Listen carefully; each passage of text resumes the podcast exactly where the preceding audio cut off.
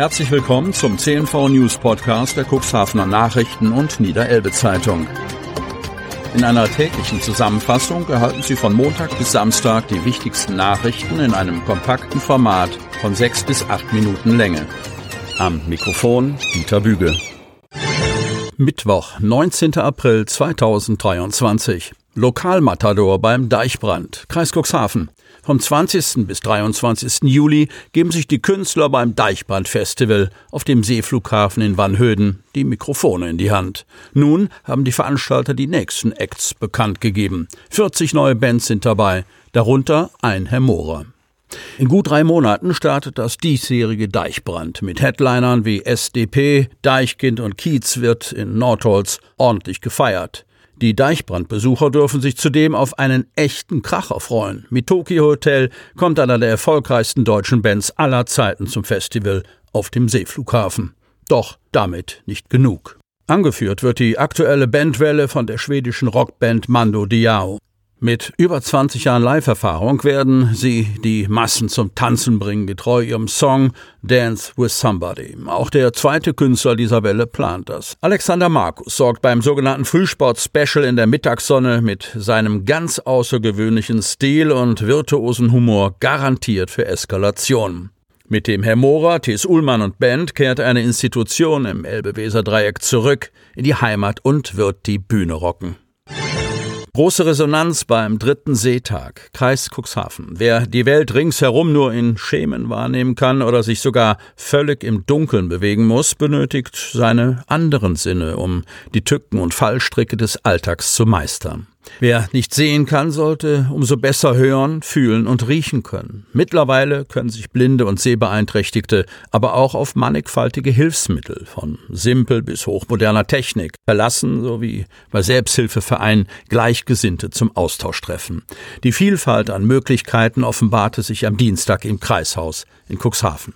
Silvia Ahrens und Dr. Hella Frölke aus dem Kreisgesundheitsamt waren überwältigt. Die Resonanz beim dritten Cuxhavener Seetag, einer Ausstellung für Menschen mit Sehbeeinträchtigung und Blindheit, war hervorragend.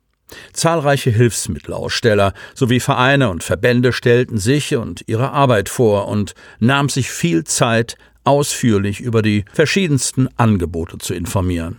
Wie ein Blindenstock funktioniert, zeigten die Reha-Trainer Lars Däne aus Hannover und Jeroen Teulings. Für Sehbehinderte hatten sie Augenbinden dabei, sodass auch sie das Hilfsmittel selbst ausprobieren konnten und so ein kleines Gefühl für die Welt im Dunkeln bekamen. In der Regel dauere die Schulung auf den Langstock 40 Stunden, erläuterte der Fachmann. Auf großes Interesse stießen die Vorführungen und Ausführungen der Hamburgerin Nadja Steffen. Sie hat eine Blindenführhundschule und demonstrierte mit ihrer Kollegin Tatjana Strauß, wie Hunde als Begleiter eingesetzt werden können, die Barrieren erkennen und den blinden Menschen sicher lenken. Blindenführhunde sind als offizielles Hilfsmittel anerkannt. Die Kosten werden von der Krankenkasse übernommen, aber man muss im gesetzlichen Sinne blind sein. Nadja Steffen züchtet viele der Welpen selbst. Eingesetzt werden meist Labradore oder Labrador-Mixe.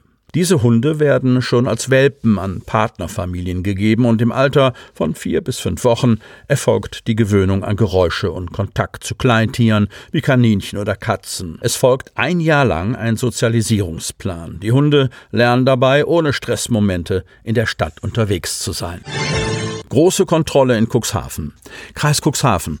Auch wenn dieses Ereignis zunächst überraschend scheint, sind wir mit dem Ergebnis der Kontrollen sehr zufrieden. So lautete das Resümee der Polizei Cuxhaven nach groß angelegten Kontrollen in der ganzen Stadt Cuxhaven. Groß angelegte Schwerpunktkontrollen hat die Polizei an mehreren Orten in Cuxhaven durchgeführt. Mit dem Ergebnis zeigen sich die Beamten durchaus zufrieden. Am Freitag in den Abend- und Nachtstunden warteten die Polizisten der Cuxhavener Inspektion am Kreisel der A22 an, der Anschlussstelle Altenwalde sowie an verschiedenen weiteren Orten, teilt ein Sprecher mit. Ziel sei es gewesen, Verkehrsteilnehmer, die unter dem Einfluss von Alkohol oder Betäubungsmitteln unterwegs sind, herauszufischen. Insgesamt wurden etwa 260 Fahrerinnen und Fahrer kontrolliert. In vielen Gesprächen wurden die Kontrollen positiv aufgenommen und fanden breite Zustimmung bei den Verkehrsteilnehmenden, resümiert der Polizeisprecher.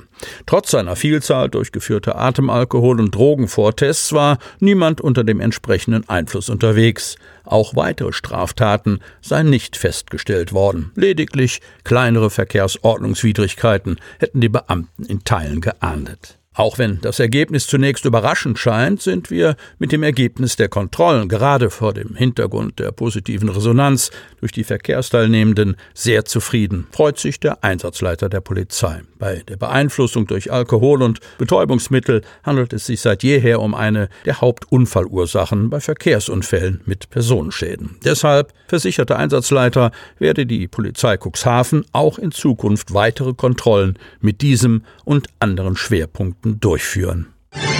Empfang für Stadtschreiber Otterndorf. Daniel E. Palo wurde zum 38. Stadtschreiber der Stadt Otterndorf gewählt.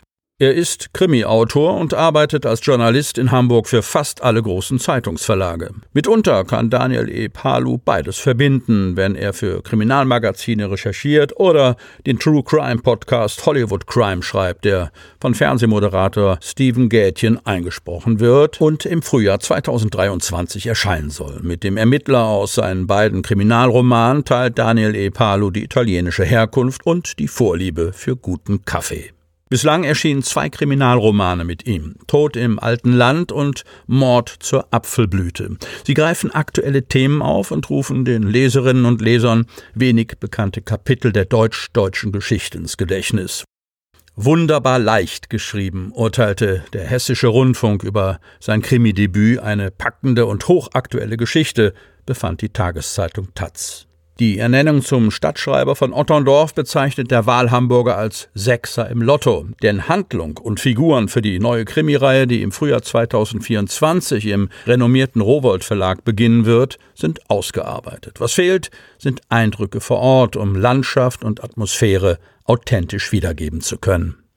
Kennenlernen können Interessierte den Stadtschreiber bereits am Dienstag, 2. Mai um 17.30 Uhr im Rahmen eines kleinen Begrüßungsempfangs im Johann Heinrich Voss Haus. Am Dienstag darauf, 9. Mai, liest Daniel E. Palu um 19 Uhr im Gästezentrum Seelandhallen Achterndiek. Sie hörten den Podcast der CNV Medien. Redaktionsleitung Ulrich Rode. Produktion Win Marketing. Agentur für Text, Ton und Kommunikationstraining